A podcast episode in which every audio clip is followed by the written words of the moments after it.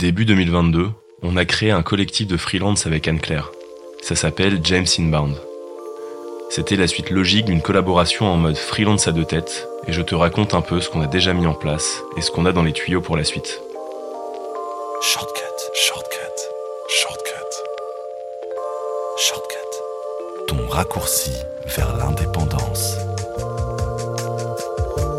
On aime bien dire qu'un collectif, c'est comme une agence, sauf que les employés sont des freelances et que les locaux sont virtuels. On est full freelance et full remote, chacun conserve son indépendance, et chacun bosse de l'endroit de son choix. Chaque freelance peut évidemment prendre des missions en direct, il n'y a pas de clause de quoi que ce soit.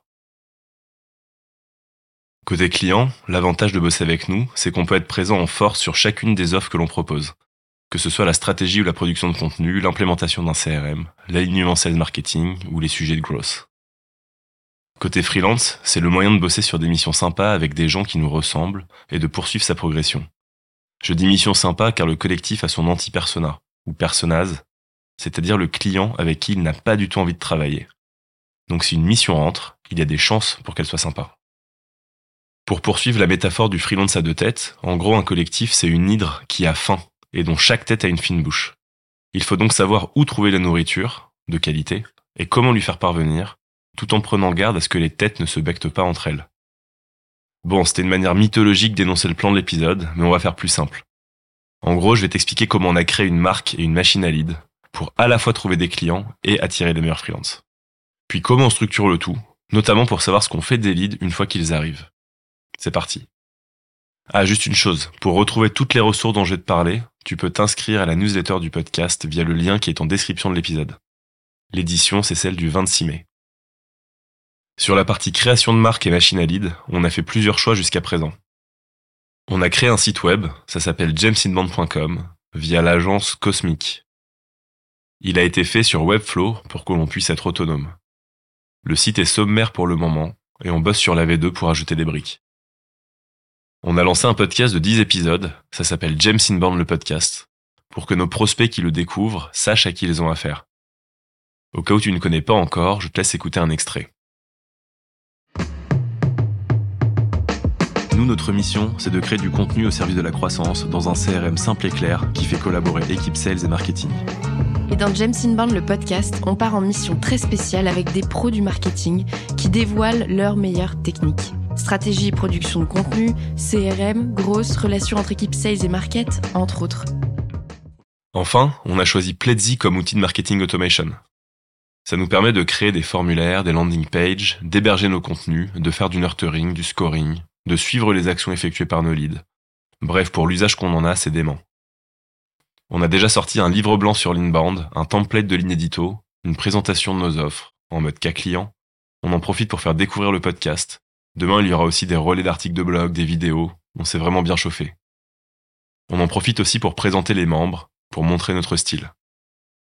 L'avantage de tout ça, c'est qu'avec ce qu'on a mis en place pour nous, on est en mesure de montrer ce que l'on peut faire pour nos prospects. Ils voient concrètement de quoi il s'agit, et si ça leur donne suffisamment envie, on gagne un client directement. Voilà pour la partie demande. Ensuite, sur la partie attirer les meilleurs freelances, c'est notre réseau de base qui a fait le job. On se parlait déjà, on bossait déjà ensemble, ou on suivait nos projets respectifs. Aujourd'hui, on est sept, et on n'a pas du tout vocation à être des centaines, ni même des dizaines. En dehors d'Anne-Claire et moi, il y a Dorothée, qui a fait entre autres la charte graphique de James Inbound et de Shortcut avant de nous rejoindre.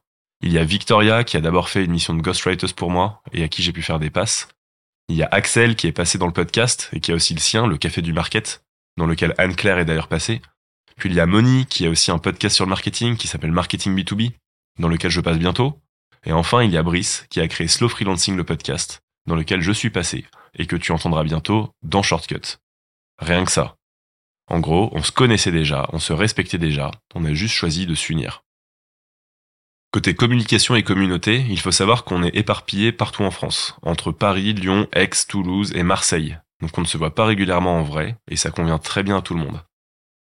Par contre, on a un groupe WhatsApp pour se raconter des conneries, on utilise plutôt les mails pour les sujets boulot, on fait régulièrement des open cowork et on va lancer bientôt des cercles de parole avec Kalima. À terme, on pourra même se faire des on-site, par opposition aux off-site des startups où tous les gens qui bossent ensemble se retrouvent en dehors du bureau. Bah nous, vu qu'on se va jamais, on pourra se retrouver quelque part, pour un co-living, qu'il s'agisse de bosser ou pas. En gros, ce qu'il faut comprendre, c'est que c'est à nous de donner envie aux freelances du collectif de bosser avec nous. Tout le monde est libre d'avoir ses propres clients, d'être membre d'autres collectifs. La question qu'on se pose, c'est pourquoi est-ce que les gens ont envie de bosser avec nous? Est-ce qu'on peut les aider à progresser à force d'échanges et grâce à la marque James Inbound Est-ce qu'on peut leur garantir leur TJM, voire même l'améliorer grâce à l'effet collectif? Et à terme, quels critères va-t-on appliquer pour les nouveaux entrants? Est-ce que ça va être une expertise sur un domaine que l'on maîtrise moins, avoir un side project, reverser une partie de son chiffre d'affaires à une asso, dédier du temps à un projet à impact positif, partager les valeurs du manifeste qu'on est en train de rédiger Tout autant de questions dont les réponses arriveront au fil de l'eau. Enfin, on en arrive au dernier point. Comment on structure tout ça? Déjà, au niveau du parcours d'un lead, on a pas mal d'options. On peut soit prendre la mission, Anne-Claire ou moi, si on a la bande passante. On peut faire monter les membres du collectif pour avoir une offre commune basée sur un TJM fixé en amont. On peut également faire la passe à l'un de nos partenaires, que ce soit pour créer un site web, pour intégrer un outil de marketing automation, ou pour lancer un podcast, par exemple. Ce qui nous fait donc plusieurs sources de revenus.